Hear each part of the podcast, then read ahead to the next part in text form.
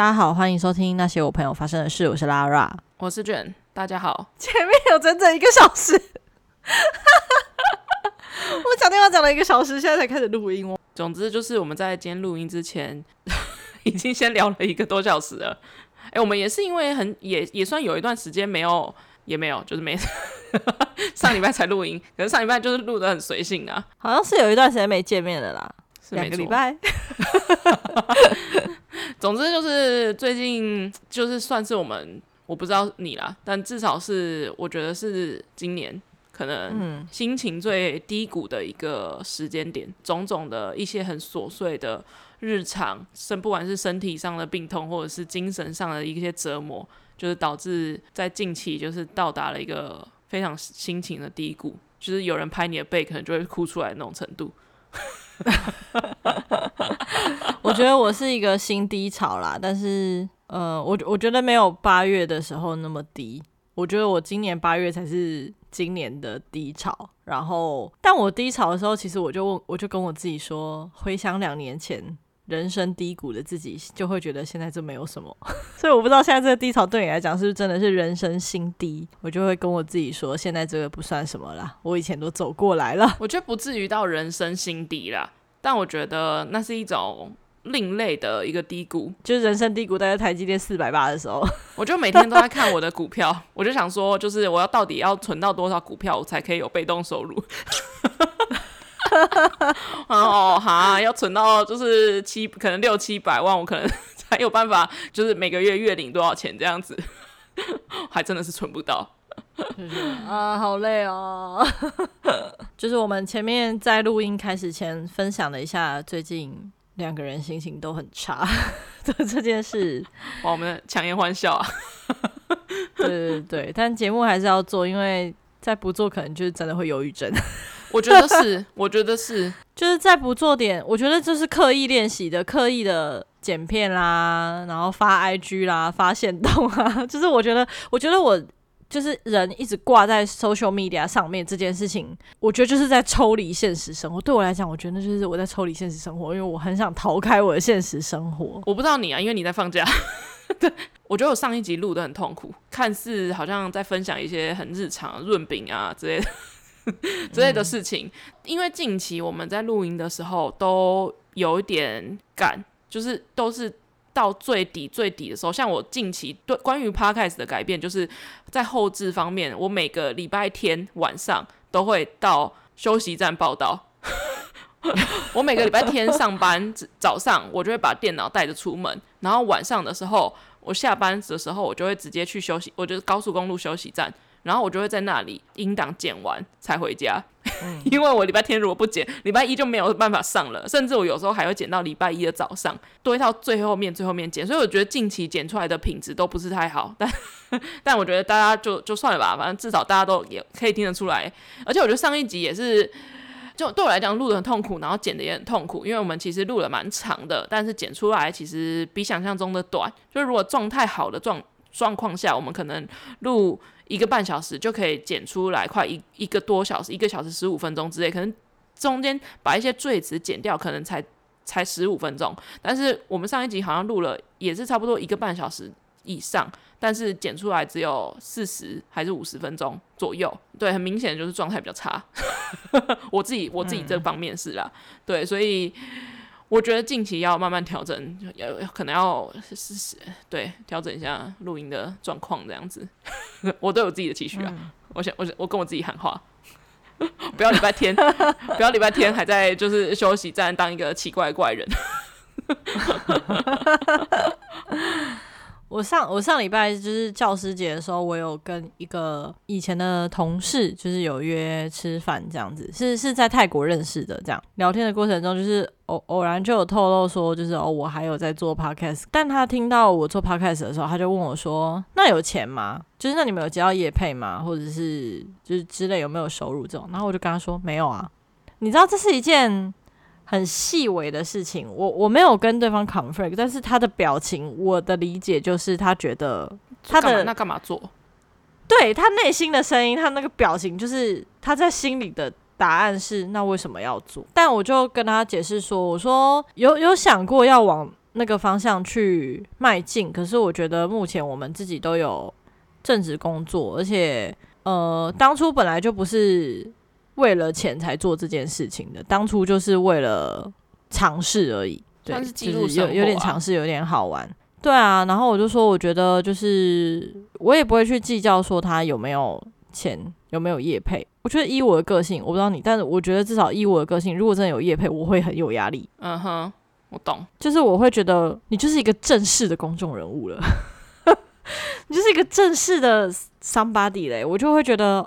哦，就是我我我开始讲的话，开始要为我讲话负责没有？本来就要为自己讲的话负责，但是我就是会觉得，我觉得我会变得很小心翼翼。反正我就说我我觉得目目前状态算舒服，就先维持。我觉得真正就是要感谢有 Podcast 的存在，就是我有做这个 Podcast 的存在。唉，讲一些比较悲观的，好了，就是我觉得这 Podcast 或者是一些 YouTube 上面的影片之类的，我觉得真的就是我获取成就的地方。你可能会看到那些什么人家的收听次数啊，或者是一些那个收看的次数之类的。我觉得确实那个呃，可能真的就有人在看，或者是真的就，但他们不是一个飞速成长，甚至还会慢慢掉下来。一一开始得失心比较重，会很想要做一些大家都想要听的内容，就可能跟感情有关啊，或者跟什么东西有关的这样子。其实大概我们也大概都知道，说你讲哪些内容会比较多人听，会比较多人回馈。之类的，像我们可能很分享很多跟负能量的东西，我觉得就但没有那么多人想听。我我们分享一些真的很日常到不行的事情，什么润饼之类的事情，我觉得当然确实也没有那么多人想听，因为我我自己作为听众，我可能也没有到非常好奇别人的琐事如何，但我我可能想要听的可能就是别人的感情，就大家都有那个听八卦的心情，或者是想要听听别人旅游。我自己知道我们讲哪些内容是会。比较多人收听的，一开始我会觉得，诶，那我们是不是要往这些内容里面去做发想？比方说，我就找找来宾来，一直跟我聊旅游的事情，这样子，有每次都聊不一样的地方，嗯、对。但是我觉得那个本质还是会回到说，就是我做这件事情真的不为了什么，就是。我只是为了我在我工作的之余，可以有一个地方抒发我的心情而已。那有没有人听？然后有没有人看？那是一个很真的是很额外、很额外的一个收获。有有听众来就是私讯我们，或者是有听众来回复，可能我们自己各自的 podcast 呃各自的 YouTube 频道的内容。我觉得那真的是一个你在你烦闷的工作。尤其是近近期，就是真的非常非常压力很大的状态下，真的是一个荒野中的一一一朵鲜花，好好烂形容词，但大概就是那种感觉，一片沙漠中间的一杯水，那滴水，没错，我也不是为了要赚钱或者是拍的多精美而去做这件事情的，但我会觉得那就是我生活的一部分，那个。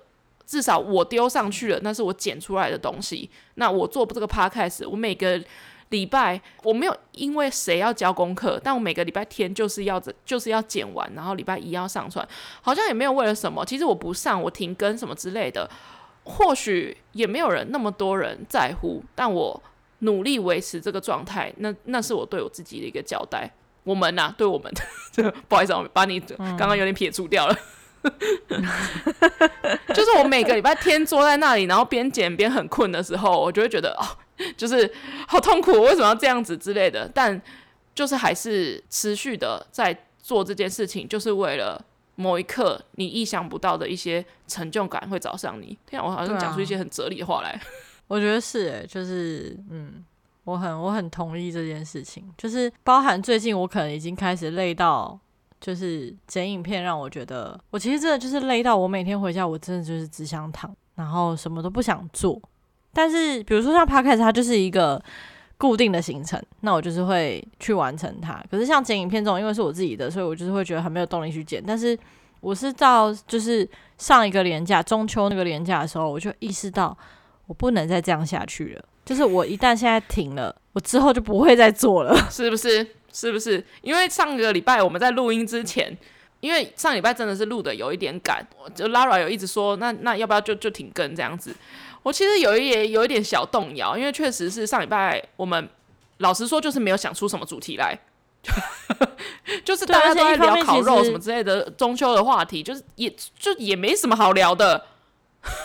对，而且一方面，其实我内心就是觉得，我真的好想摆烂哦，我真的好累哦，就是觉得还是要停更呢，这样，然后就想说不要，还是录，然后哦，好好，那就录，就就录就剪这样子，就是再怎么差，就也也就这样子，就也没有人在乎我们差不差，只有我自己在乎。主要是对，然后反正就是，我就在中秋的时候，我就觉得不行不行，我一定要就是把一些就是你知道小小的影片，就是再短的。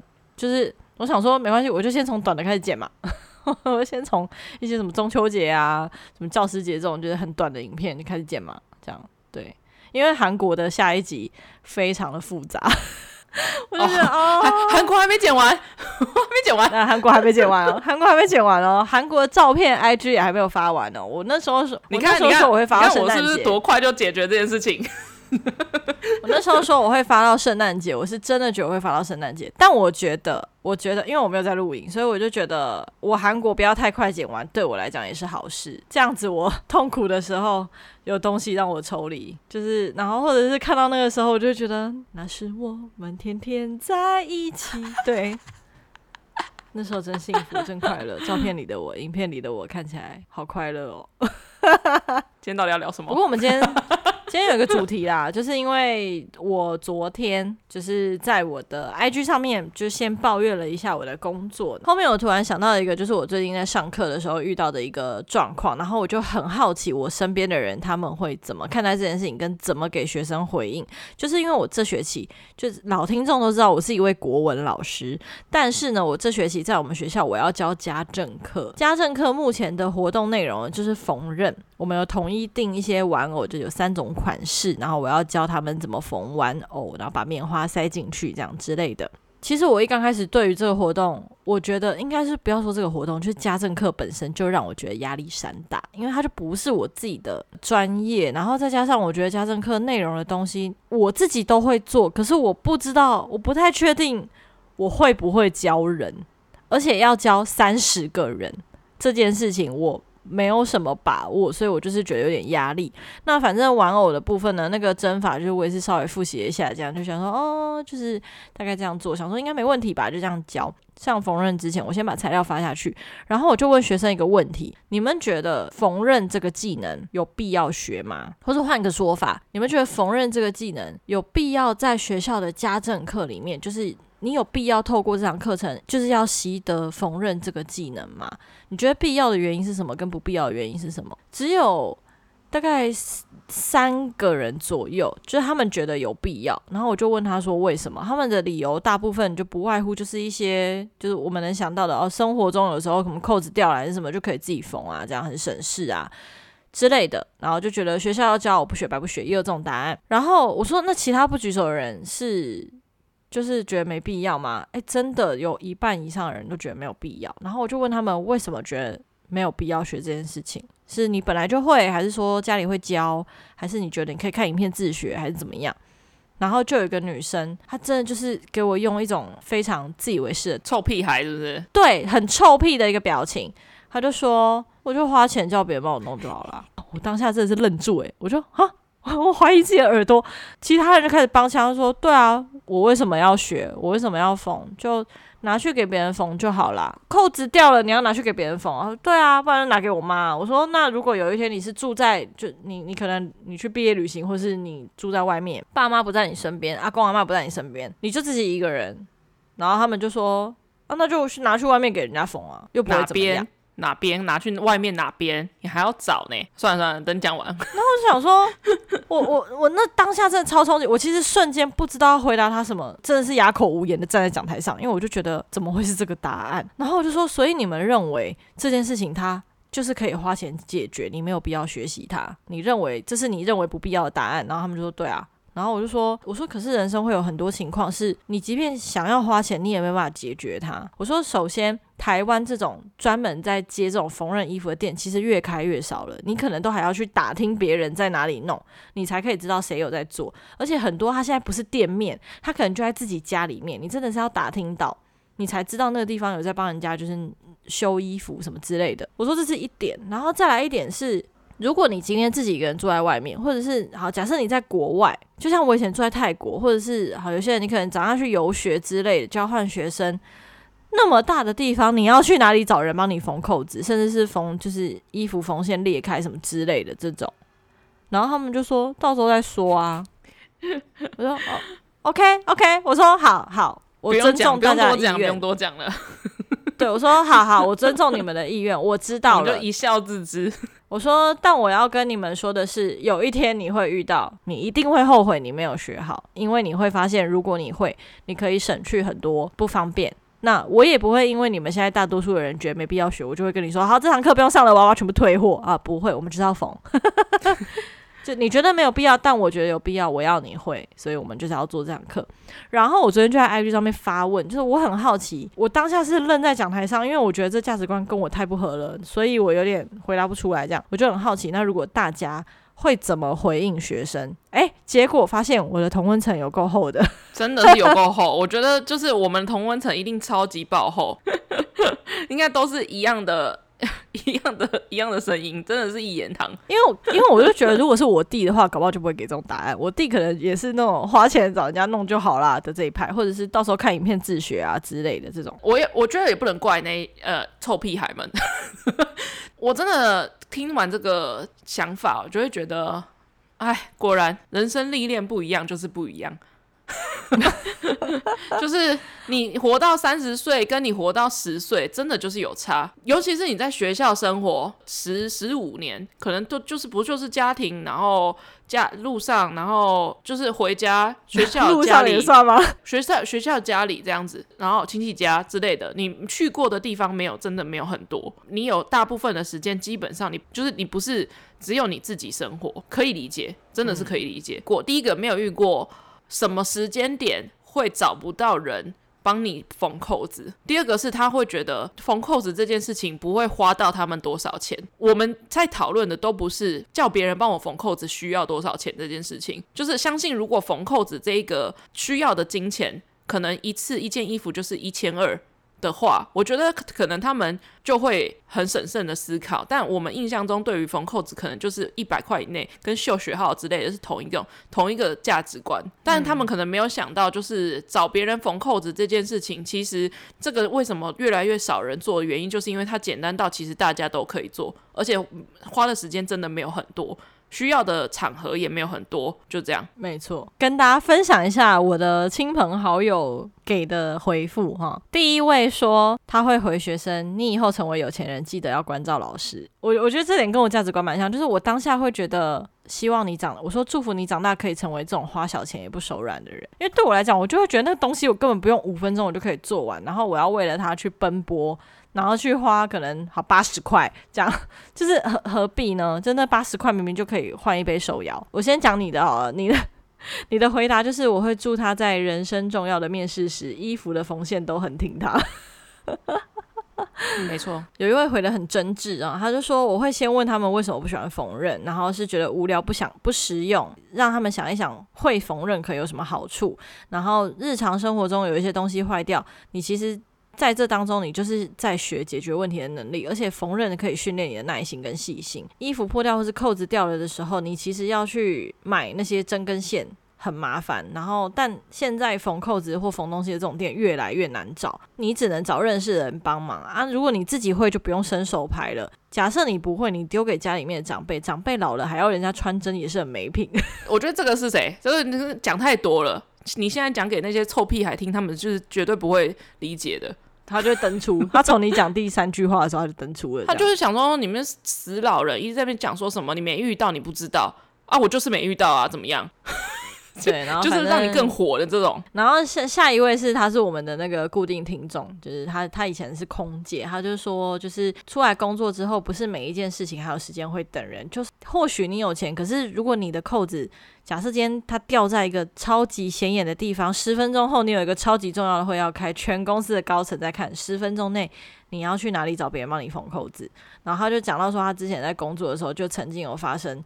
就是工作途中发现自己的制服就是缝线破掉，也是要赶快冲到厕所自己把它缝起来再出来工作。真的不是所有事情都可以用钱解决。再来是你的回复啊，你说你完全同意这东西必要学，而且就是要在家政课学，因为这种琐碎事家里很哪有时间可以教。你到现在缝东西还是会默念一些以前家政课时候的口诀，这样。你你的你的回复跟上一个听众很像，就是你说试想几个情境，就是有关你人生的面试，西装裤整个大裂开。或是你在国外洋装破洞这几个情况，你要怎么找人处理？就是国中生太嫩了这样。然后后面有一个回复是说，他觉得小孩的金钱观很可怕，他会去思考说，到底是什么事情造成世代差异？毕竟一个班里面大多数人都这样想。然后就讲到我们爸妈，其实对于我们叫外送这这件事情，爸妈也会觉得我们浪费，但我们会觉得方便。他说他会去想一想，想一下，就是对于学生来讲，他是不是真的没有碰到过有这个需求的时候？但我是跟他说，我觉得我就是想知道这是世代差异，还是一般价值观的差异。我同温层以外的人，其实也有一批觉得花钱可以了事的成人，还是说真的就是只有 MZ 世代的孩子们是这样想的？但我觉得跟外送不能比，是因为我觉得缝纫的店家是越来越少的，但是外送是越来越多的。就是以方便性来讲的话。我觉得这个状况有一个情况，我会觉得我同意。我站在就是就是现在的 MZ 世代，我们自己也算是 MZ 世代吧，只是比较早、比较头。现在的小孩没错，就是我我同意他们的想法，在呃诸多的前提之下，就是我今天不是遇到什么紧急的状况，然后刚好我家隔壁就有一个裁缝的阿姨。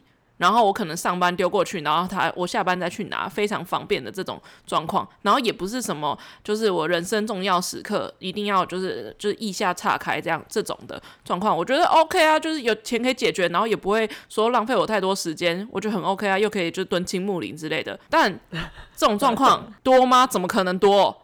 光是找一个什么缝扣子的店，你要去，你要拿去给隔壁那个缝纫阿姨，阿姨还会跟你说三天后再来拿哦。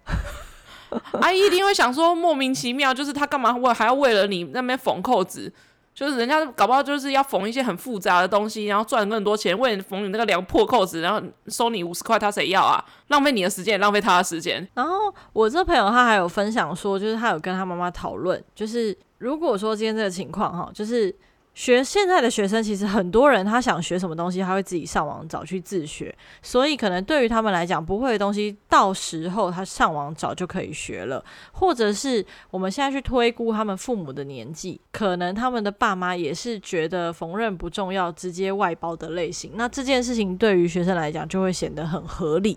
那我就跟他说，我认同这件事情，就我完全认同这个情况，就是小孩是在这样子的环境之下成长的话，他当然就会这样想。但是我觉得他的答案就应该会是我到时候要用再看影片学就好，而不是我花钱就好啦。哇，这个价值观很恐怖，我很不喜欢这个态度呢。花钱就好啦，钱能解决的事情，我为什么要自己做？就有人讲这句话，我觉得他们真的是活在一个太幸福的状态下了，太平盛世。就是虽然虽然我们我们的生活也是也没有过到什么很拮据或者是很很刻苦。就是相信，我觉得我们这个世代也不至于说什么在路边捡破烂为生，可能真的有这种同学，我是觉得真的有可能有这种人，不管哪一个世代都有。但如果他们多数人会有这种心态的话，我觉得他们的那个太平盛世是平顺到他们觉得每天都会有固定的钱进来手里的这种感觉。对，所以我那时候就会觉得，我觉得跟我们不太一样的是。是我不知道别人，但我觉得至少我跟我周遭同一辈的同一代的人，就是我们我们也是小时候会被爸妈讲说什么啊，你们现在就是过得太幸福了这种话，就是我觉得大家或多或少都有听过，就是啊现在就是过得太幸福了啦。你现在很想讲他们对不对？就是我们以前 超想，我们以前怎样怎样这这种话，我阿嬷就会，我阿嬷以前就是会一直跟我说什么，她九岁的时候就会背着我舅公一边煮菜之类这种话。对着九岁的我说，其实小时候我们都有听过这种话。可是我觉得，虽然我们也是被念说什么啊，你们就是过得太幸福这样子长大的，但是我觉得我们这一代的人大部分都还是能够看见爸妈赚钱不容易这件事的。哦，会不会是现在这一代真的很多爸妈赚钱很容易？你是我觉得蛮有可能的哦，因为我之前有遇过，我有一些学生，可能同一个班上爸妈都是工程师，这种爸妈可能真的是就是一些成功人士，然后可能对他来讲，他就觉得哦，这样。我我觉得也是合理，因为现在你说没有那一种经济能力的话，是真的不会生小孩的，没错，可以理解。Oh 可以理解，这整个世世代的源头是取决于，就是可能真的没没有那个经济，可能就不会穷养啊。今现在如果要养，就会真的自己评估啊。以前是真的很需要劳动力的时代，所以真的是很刻苦的状态下，还是会生小孩，就是为了要帮助家里什么之类。但现在已经没有这种想法了，比较少这种想法了。好像如果他们有这种价值观，好像也是可以理解。对，就是为什么他们会觉得我花钱就好啦？这样，对，这种对，只是可是我听了我就觉得很不舒服，而且是配合那个口气跟那个态度、那个表情，我就会觉得你现在是觉得你花钱是老大吗？我真是很想当场，不是他们没有想到，不是重点不是，我觉得重点根本不在花钱，我花钱就应该要得到好的服务，大爷的心态哎、欸。超级笨，接受哎，没有同理心哎。对对，我觉得就是同理心三个字，我看不到他的同理心。他觉得花钱就可以解决，可是我就觉得你要花钱，那你也要看别人要不要拿你的钱啊？谁稀罕你的钱？你确定人家也要要收你的钱吗？我觉得重点根本就不在花钱。我觉得对我来讲，我会觉得他花不花我的时间，而且我觉得我 care 的是他解决问题的态度。他没有要面对这个问题，他花钱去解决这件事情是他解决问题的方法。可是对我来讲，会觉得你根本。不是亲自解决这个问题的，你应该要学会亲自解决这个问题，你才是真的有学到东西跟成长。花钱解决，那请问你现在花的是谁的钱？你自己赚的钱啊？我觉得不是我，我觉得重点跟我我自己啦，我这方面我觉得根本就不是花钱，根本就不是重点，就是我会觉得，就是他们竟然把这件事情。就是那那个主轴，竟然是放在用钱可以解决就可以了。我谁不知道用钱就可以解决？对啊，谁不知道？对，谁不知道？我我谁我谁不知道？什么事情难道用钱是没办法解决？问题是有些状况比你拥有这个技术更前面吗？有很多状况都都可以。我就跟他说，虽然我不确定，但我相信郭台铭的扣子掉了，他也是自己缝的。哎、欸，你没有看到那个郭台铭发言人？哦，你没有看到这？好、哦，你没有关心新闻？哇，哎、欸，你那么累还可以看新闻，我很佩服哎，我没有办法，我不想关心这个世界，我觉得世界太烂了。没有，我就是关心一些很很烂的、很很好笑的新闻，就是郭台铭有的发言人，然后就是。就是郭台铭邀请可能大，就是他的一些政治团队一起吃饭什么之类的。然后郭台铭的发言人就是去他们家的时候，就是去那个上厕所，然后 就是大号之类的吧。然后结果就堵塞，然后他就发文，就是他就是发在我忘记是发在哪里，反正就是类似就公开的平台，然后就说什么他就是今天受邀来到就是郭董家吃饭什么之类的，然后不小心就是就把他们家马桶堵塞，然后但是他有好好清完，然后就离开了之类的。然后，然后。然后就有就有网友说，就是不管你爬到世界首富或者台湾首富的状态下，你马桶的管径都是跟普通人一样的，就是有一些本质上的东西，就是谁不知道郭台铭可以花钱把他们家的马桶管线弄大一点？对啊。谁不知道他可以？谁不知道他可以拿去给别人缝扣子，然后顺便换一颗就是钻石扣之类的？就是谁不知道？就是我们学缝扣子也不是为了要成为缝扣子比赛第一名，对，我们也不是要当什么很厉害的服装设计师，我们就是为了某一刻。他为什么叫家政？他就是家庭事务啊！你就是一个正常人，你住在家里面。可以完成的事情跟可能会遇到的情况，你就是在这堂课学啊，不然干嘛教缝纫？我干嘛不国文课教你缝纫？而且我就觉得，就是这件事情，难道你会觉得缝扣子这个技术会比学赛口赛更没有用吗？对啊，我还我反而才好奇，你学赛口赛到底要用在哪里嘞？请问，请问我，我跟你讲，我从国中升上来的这这二二十几年间，我都没从来都没有再用到赛口赛的东西了。可是缝扣子，我跟你讲，人生你现在会觉得你人生用不到，丢给妈妈，丢给谁，丢给别人，付钱就可以解决的事情，你人生一定有那个时间点，绝对有，绝对有。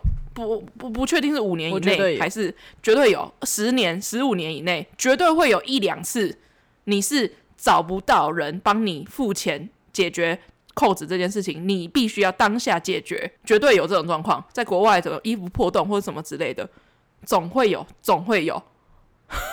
对啊，但是真的是、啊、真的是人生历练不一样，你很难跟人家讲的事情。保持，我就只只能保持着一种，就是 OK，就是 OK OK，我们谈话就到这，我们等，我们等，我们等，我等你个二十年，等到你有一刻，对，等到你有一刻，一定会觉得说，书到用时方恨少。但那一刻没，我不在旁边没关系。但我要告诉你，总会有一刻的，总会有一刻，你等着看。对，人生，人生会教你的。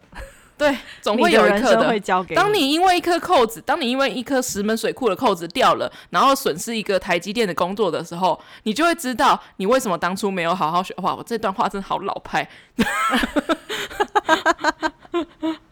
你不会想起来没关系，但人生总有一刻会让你因为一些非常小的事情跌到谷底，就是你会为此懊悔不已。你为什么人生当初不愿意花四十分钟去学习它？就是总会有那一刻的。当你就是那个女生很喜欢围巾，就发现家政课的时候，就给人家随便乱弄一通的时候，你就会发现，总会有一刻后悔这件事情。你就会发现，就是你国中这一堂废课，你你自认为的废课，教了你多少你人生该学的东西。其实我觉得家政课是最有用的课。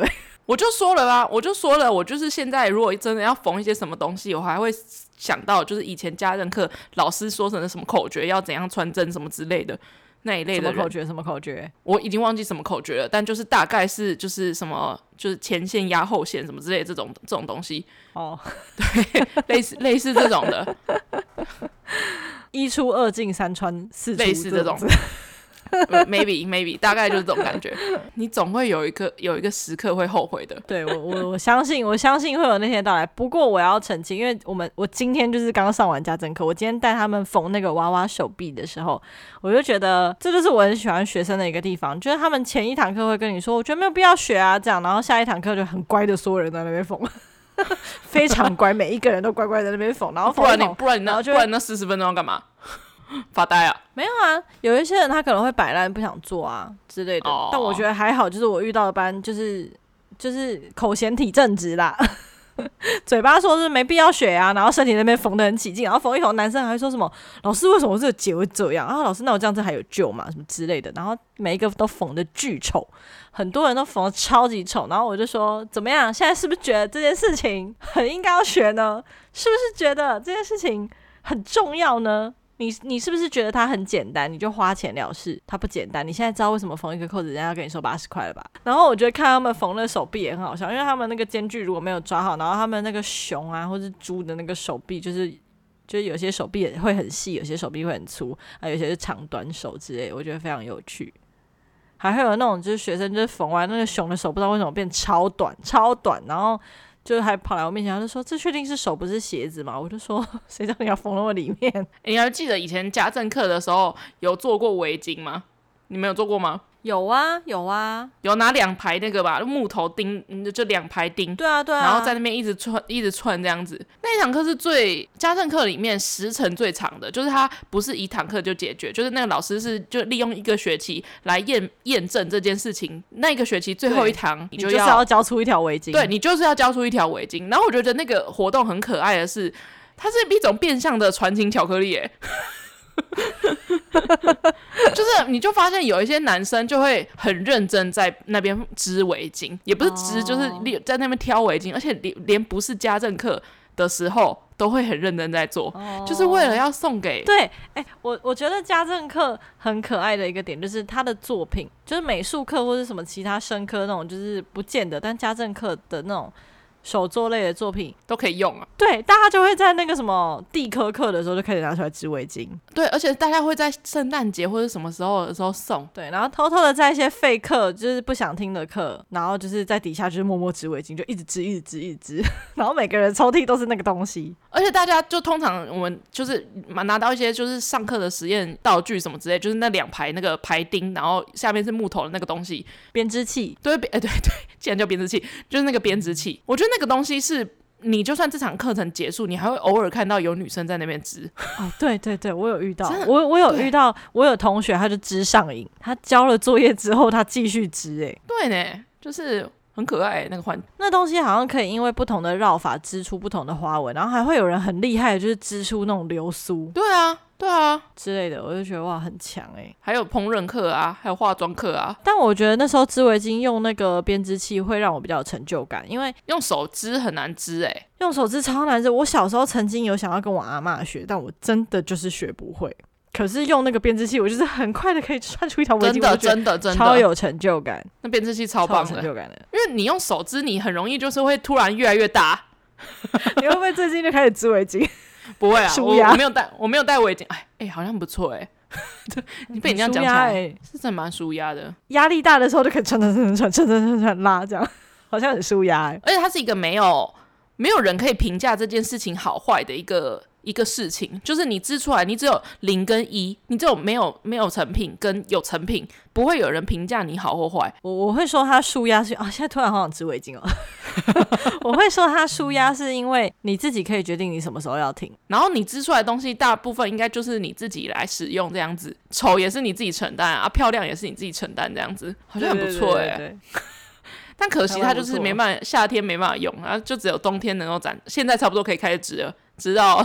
对，直到十二月差不多，直到十二月差不多够长够长。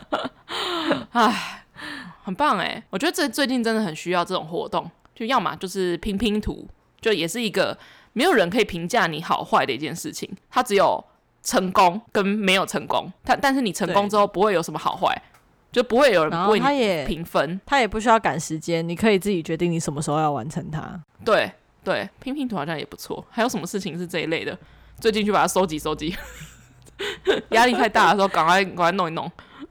现在小朋友的价值观真恐怖。织围巾是少数我觉得很有乐趣的一堂课。然后，哎、欸，我觉得他们缝娃娃算很好，我让他们缝娃娃算不错。我记得我们以前不是缝娃娃、欸，哎，我们以前就带两块布去就好了，好不好？对啊，我记得是这样啊，随便带个布去就可以了，什么布织布什么都可以。老师就要你带布，然后就看你的针法，然后过了就过了，这样。缝娃娃很 Q 哎、欸。以前家政课还学什么？我觉得我以前家政课还蛮认真的。我们还有学怎么挑蔬菜，就是要怎么看那个菜新不新鲜。哦、嗯，老师是用图卡。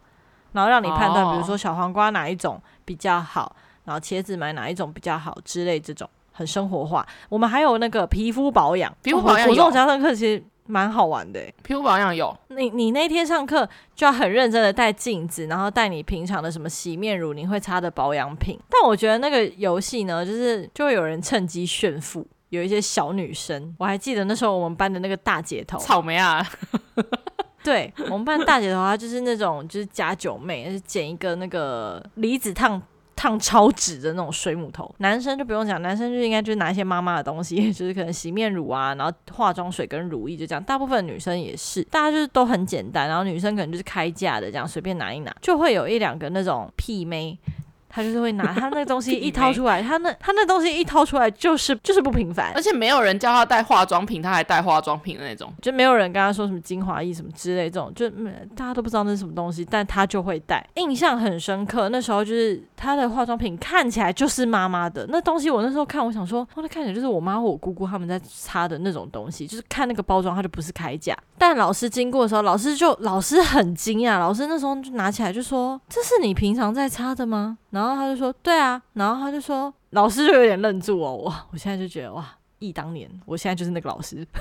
”老师就愣住，然后就说：“这个你的年纪差有点太早了耶，这个你确定不是你妈妈或是你姐姐的吗？”然后说：“没有啊，是我平常在擦的。”然后老师说：“哦。”然后老师就有点无言，就放下来。然后我们就问他说：“就是怎么了？”这样他就说。因为那个是百货公司专柜的，而且那个年那个不是你们这个年纪在擦，就是你们现在擦的话有一点点用太好这样。然后当下所有的所有的女生就是互看互，就是你知道眼神互看，那那个眼神就是在传达一个讯息，就是哼炫富，炫耀。哎呀，草莓啊！你作为老师的立场，不会想说，哎呦。我知道你们在干嘛啦，我会啊，我会啊，我现在就会跟学生分享啊。我家政课的时候，我就直接跟他们承认说，我人生有很多的手作的作品都不是我自己完成的。你们不要想说，就是拿回去什么叫你阿公阿嬷，什么叫你爸妈，叫你姐，就是之类的帮你做，就是你就自己做吧。我说。因为我第一堂课我就跟他们说，我的本职是国文老师，所以这堂课我不会太刁难大家。我就是希望大家愿意做，有做有做就有漂亮的分数，这样啊，你的态度诚恳就是会有漂亮的分数，这样 啊，你做得好当然就是会加分。我那时候就有分享说，我大部分的手作作品都不是我自己完成的。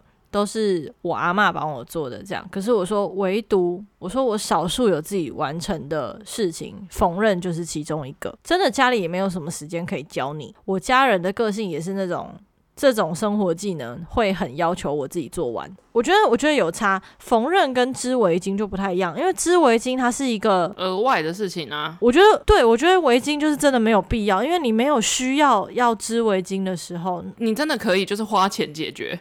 就是你觉得冷，就去买一条围巾，最快、最方便、最不最省时。织围巾真的就是一种，就是你对于你要感受到那个手的温度。因为要不然你有什么理由要自己织围巾？你别人织的那种机器织的那么漂亮，那么保暖，对啊，你有什么理由？你有什么理由要要自己织围巾？真的是没有。对啊，反正可是像像织围巾这种，就是我阿嬷就会帮我。可是像缝针线这种，他就不会帮，他就觉得你应该要自己会。然后小时候家政课还什么，我记得还有还有煮东西，哦、煮东西。因为你那时候跟我说你要当你要就是带家政课的时候，然后我不是给你很多就是以前家政课的一些想法吗？哎、欸，我现在突然想到，我们以前家政课哦。呃、我忘记是什么时间，应该是高中的时段，就是有我记得缝东西一定有了，然后织围巾也一定有，然后还有那个就是那个保养课也一定有，然后还有那种就是就是烹饪课一定有，就是一个学期至少会有个两堂课，就是大概期中一次，然后期末一次的那种感觉。然后我记得都是做一些，就是我觉得家政课课很可爱的点，就是对我来讲啊，可能有时有些人不觉得美术课很轻松，但我就觉得美术课跟家政课是。就是排解我就是上上课压力的，诶、欸，大家不会去上家政课跟美术课的时候都很期待吗？美术课不一定，我觉得，但家政课大家不会觉得很期待吗？我每次去上家政课都很期待、欸，诶，真假的？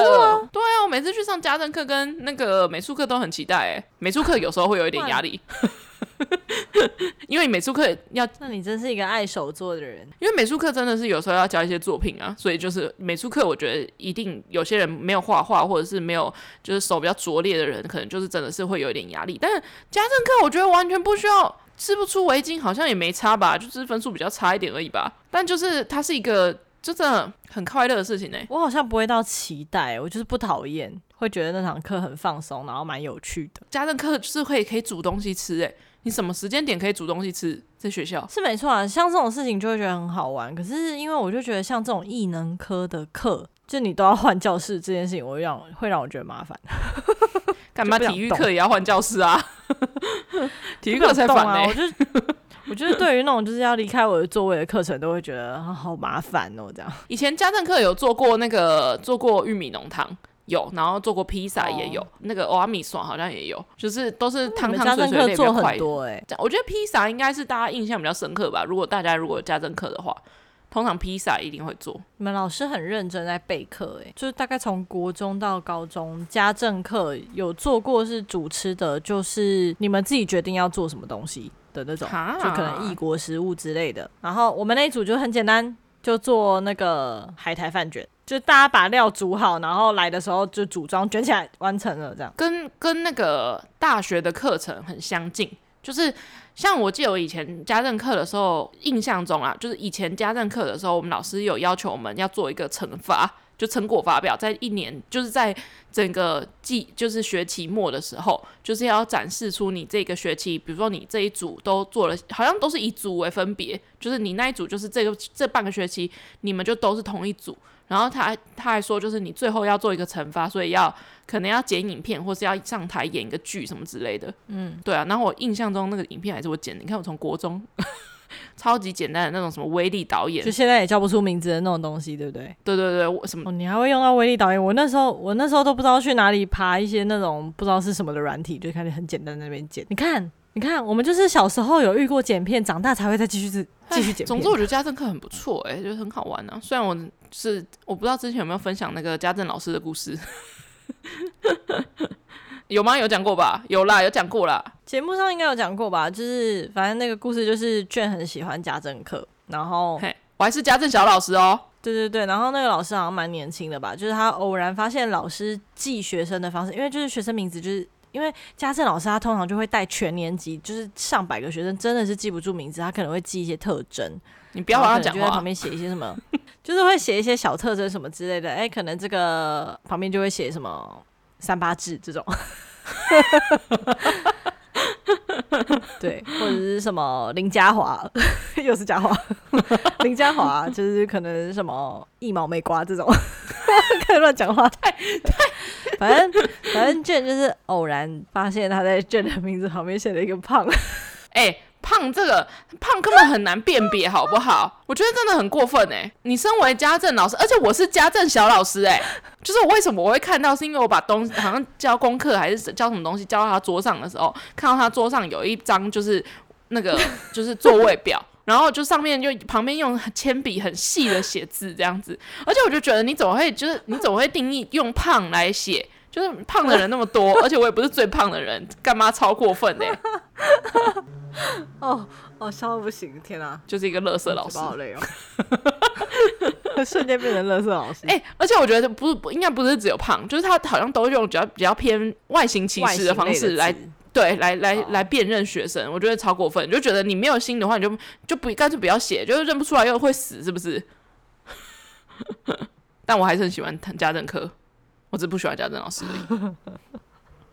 很棒哎、欸，我很喜欢家政课，因为有一个单元，有一个单元是那个异国文化，我想说可以让他们自己去找一个别的国家的食物，然后就来做那个食物，这样哦，好像不错哎、欸。他们可以，他们就是挑出菜，然后上网去查需要哪一些食材，然后我可以协助订购的，我就帮忙订购。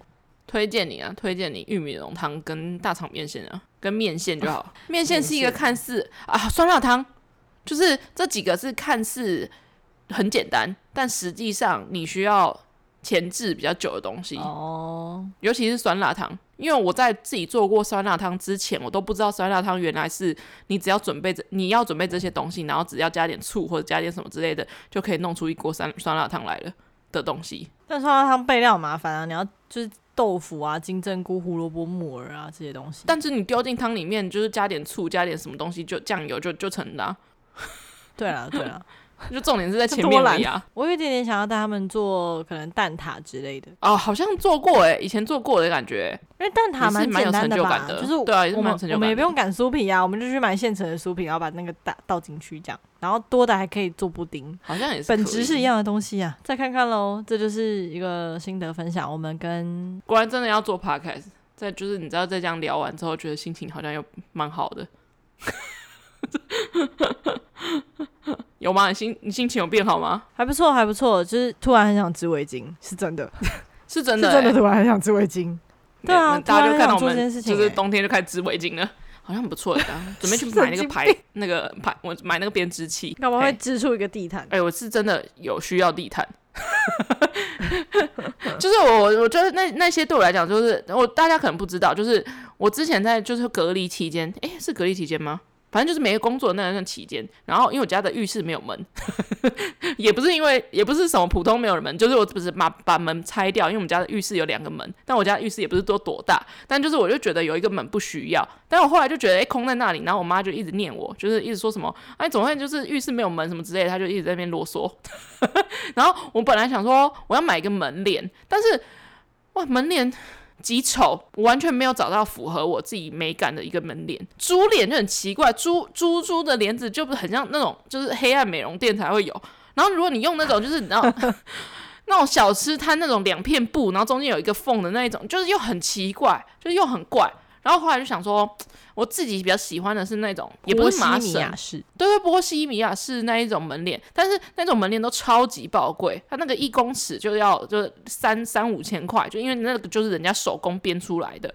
后来我就突发奇想，嗯、我就在淘宝上面找到了所工具，然后就门帘杆之类的，就是那种自己织了一个门帘，然后我可以理解他为什么一条要卖三千多块，就是真的是蛮累的，可是很有趣，真的真的是很有趣。等一下就可以开始来搜寻一下织围巾，可是我没什么带在围巾。我觉得那种钩针式的东西，我不得不说，我觉得我看过最会织的人就是我阿嬷，我阿嬷超强，她真的就是可以用钩针。我们家以前有超多地毯，不然就是那种防尘的杯，就是可能杯垫，小到杯垫，甚至是那种盖在盖在那个电视上面的防尘的一块布之类的。我从来就是因为那些东西，我家常常就是会出现。我是到我家我上家政课就是要织围巾的那个瞬间，我才知道。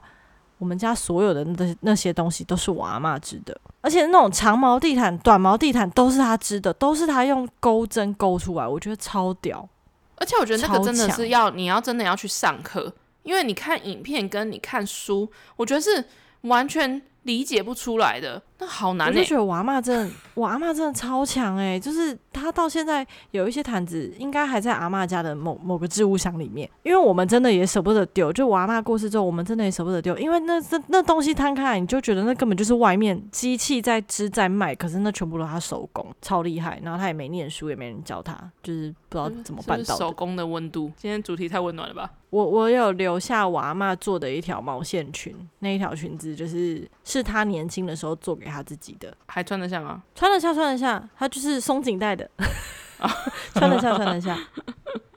今天负能量有点多，请大家见谅。而且我因为变天，我头其实有点痛，感觉可以可以问一下大家吧，就是如果我很好奇的是，有没有人你的想法跟这批国中生其实是一样，你就觉得我花钱做就好了，这还好吧？有需要这么大惊小怪吗？那或者是说，就是你如果不是那一派，就是跟跟我们比较接近的，那你会怎么给他们回应？假设那是你的小孩的话，对。但我比较好奇的是，有没有成人跟他们想法一样？怎么？我也我也我也蛮好奇的。大家如果喜欢我们节目的话，可以在 Sound，Spotify、Apple Podcast、Google Podcast 跟 KKBox 还有 Mixer Box 都可以听到。那如果你想要传讯息跟我们说话的话，你可以到我们的 IG，我们的 IG 账号是 at What happened to my friends 一个底线，或是你可以用中文搜寻那些我朋友发生的事。那我们就下礼拜见喽，大家拜拜，拜拜。